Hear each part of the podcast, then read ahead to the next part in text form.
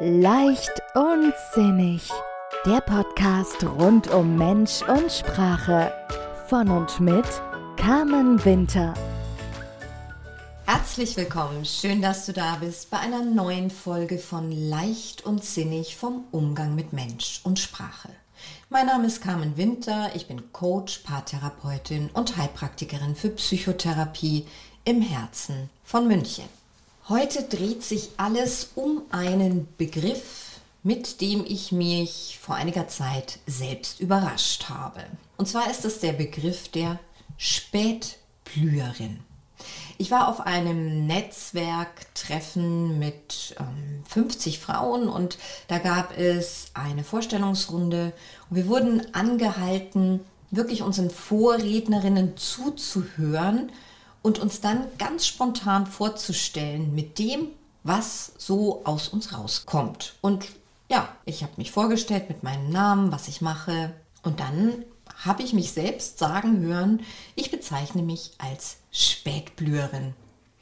Und dieses Thema ist mir so wichtig, denn es begegnet mir immer wieder in der Coaching-Praxis, dass Coaches die Glaubenssätze in sich tragen, dass es ab einem gewissen Alter keinen Sinn mehr macht, das Leben umzustrukturieren, Träume zu verwirklichen und dass wir irgendwann zu alt sind, Dinge zu leben, die wir uns immer gewünscht haben. Und ich bin der Meinung, das stimmt nicht. Es gibt Frühblüher und Blüherinnen und es gibt Spätblüher und Blüherinnen, genauso wie in der Natur.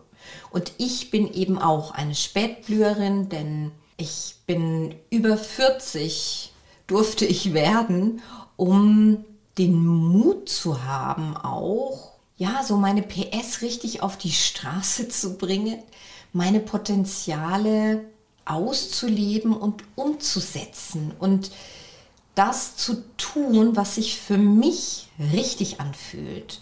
Und nicht das zu tun, was das Außen vermeintlich von mir erwartet.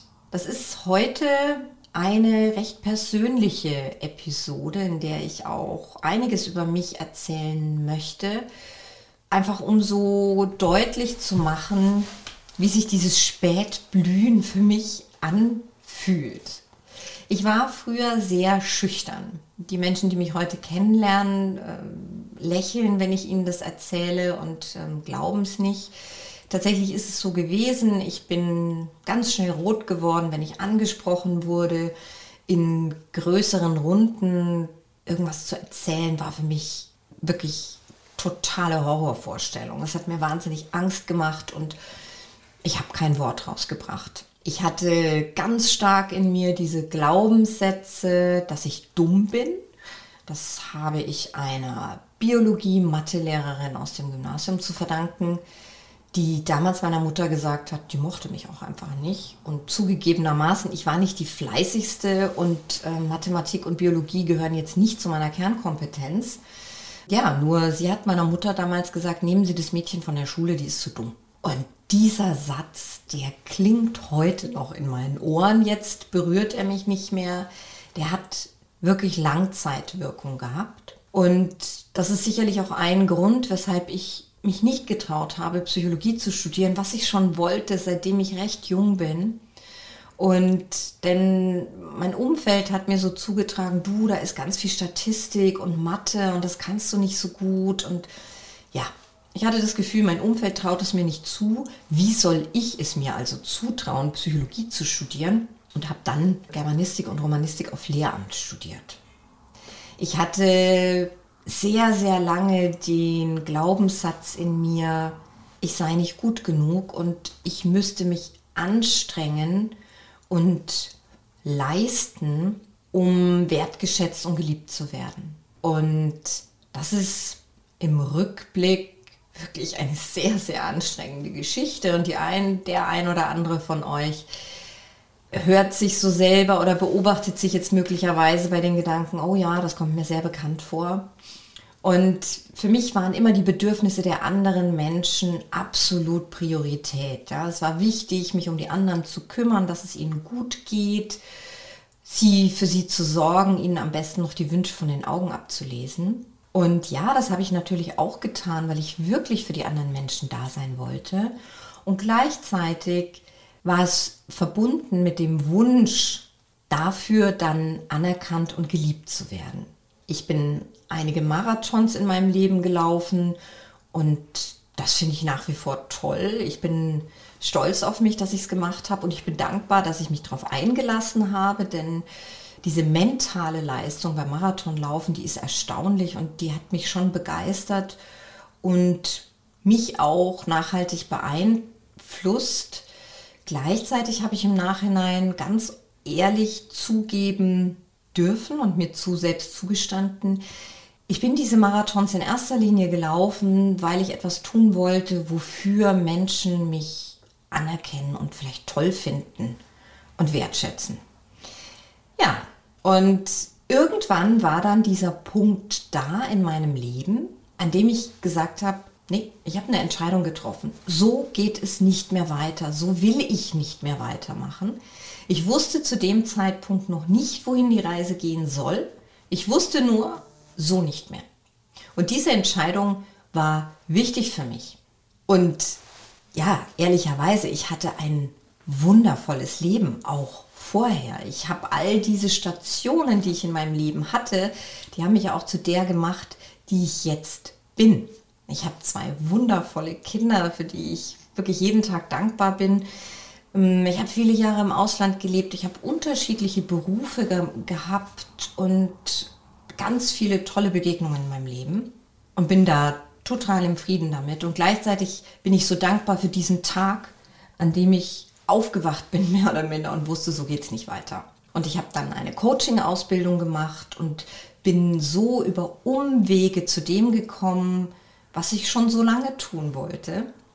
Und ja, da war so dieses Gefühl in mir, dieses endlich. Da war so, so, so viel Sinnhaftigkeit in mir und so viel Lebendigkeit. Und es gab schon viele Leute, die mich gefragt haben, sag mal, jetzt bist du über 40 und, und du hast auch einen guten Job und warum willst du das jetzt machen? Alles über den Haufen schmeißen, als allein vom Coaching kann sowieso keiner leben.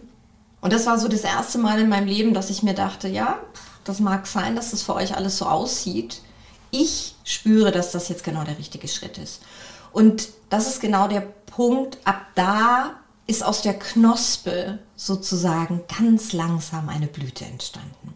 Und dieses Aufblühen, das ist mir an der Stelle auch wichtig, das äh, zu sagen, das war auch herausfordernd. Das hat sehr viel Mut erfordert, mich zu zeigen, nach außen zu treten.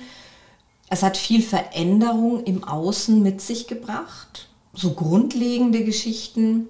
Und ja, das war schon beschwerlich auch teilweise und anstrengend, denn ich habe ganz genau hingeschaut. Ich habe meine Glaubenssätze auf ihre Nützlichkeit überprüft. Ich habe mich sehr mit meiner Kindheit natürlich nochmal auseinandergesetzt und befasst und da kam auch viel Schmerz hoch.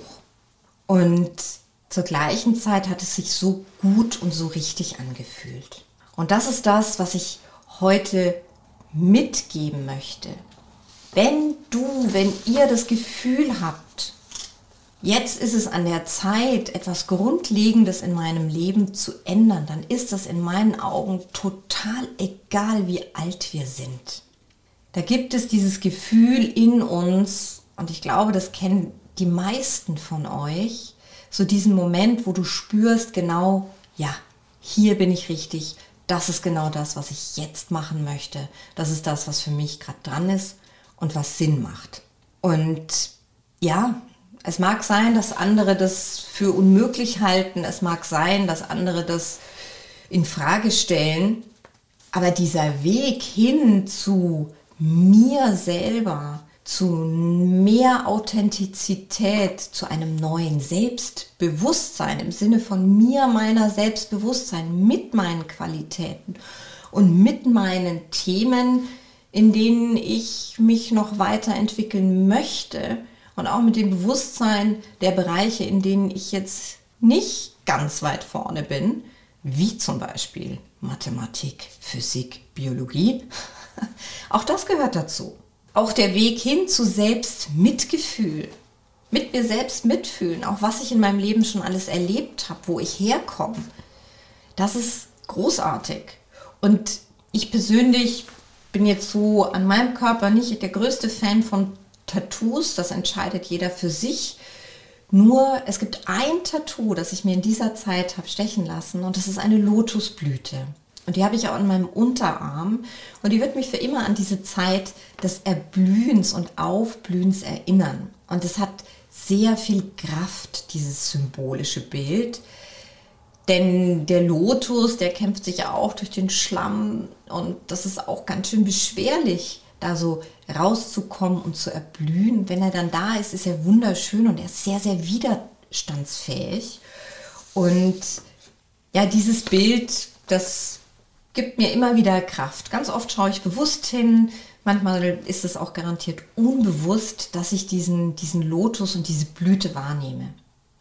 Und da ich zugegebenermaßen überhaupt keinen grünen Daumen habe und von Pflanzen und Garten und so keine Ahnung habe, habe ich mich jetzt auch mal mit dem Thema beschäftigt ähm, in Vorbereitung auf den Podcast. Gibt es denn überhaupt diese Frühblüher und diese Spätblüher und welche Pflanzen gehören denn dazu? Ja, und es gibt in der Natur diese Spätblüher und die werden auch immer wieder beschrieben als zauberhaft schön und Juwele. Sie sind sehr widerstandsfähig und eine meiner Lieblingsblumen, die Amaryllis, ist auch ein Spätblüher und die braucht bis zu drei Jahre bis zur ersten Blüte, was ja schon eine ganz schöne Weile ist. Dafür ist die Amaryllis, ich liebe die so, weil sie so, sie ist so klar, sie steht für sich. Ja, das ist einfach auch eine Anmut in dieser Blume für mich. Und ja, dafür hat sie drei Jahre gebraucht. Und das finde ich ein sehr schönes Bild und das möchte ich mitgeben an euch heute. Es ist nie zu spät aufzublühen. Und für mich ist so, mit jeder Falte, die in meinem Gesicht erscheint, habe ich das Gefühl, ich entfalte mich immer mehr in meinen verschiedenen Facetten. Und das macht Freude. Es gibt Energie, es gibt Kraft ich bin mir natürlich meines Alters bewusst und ich sehe das sowohl im Spiegel als auch nehme ich es körperlich wahr, ähm, wenn das ein oder andere Mal hier nicht mehr so funktioniert, wie es vielleicht mal war beim Sport. Ja, so ist das. Und zum anderen gibt es da so viel, was da jetzt möglich wird. Und diese Spätblüherqualität ist für mich so bereichernd auch, weil ich den Unterschied kennen, auch zu dem, wie ich mich früher gefühlt habe und wie ich mich jetzt fühle. Und da ist sehr, sehr viel Wertschätzung für mich selber und für den Weg, den ich zurückgelegt habe.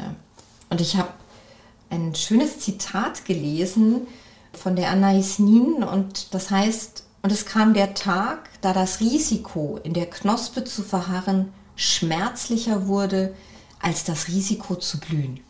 Das gefällt mir sehr, sehr gut.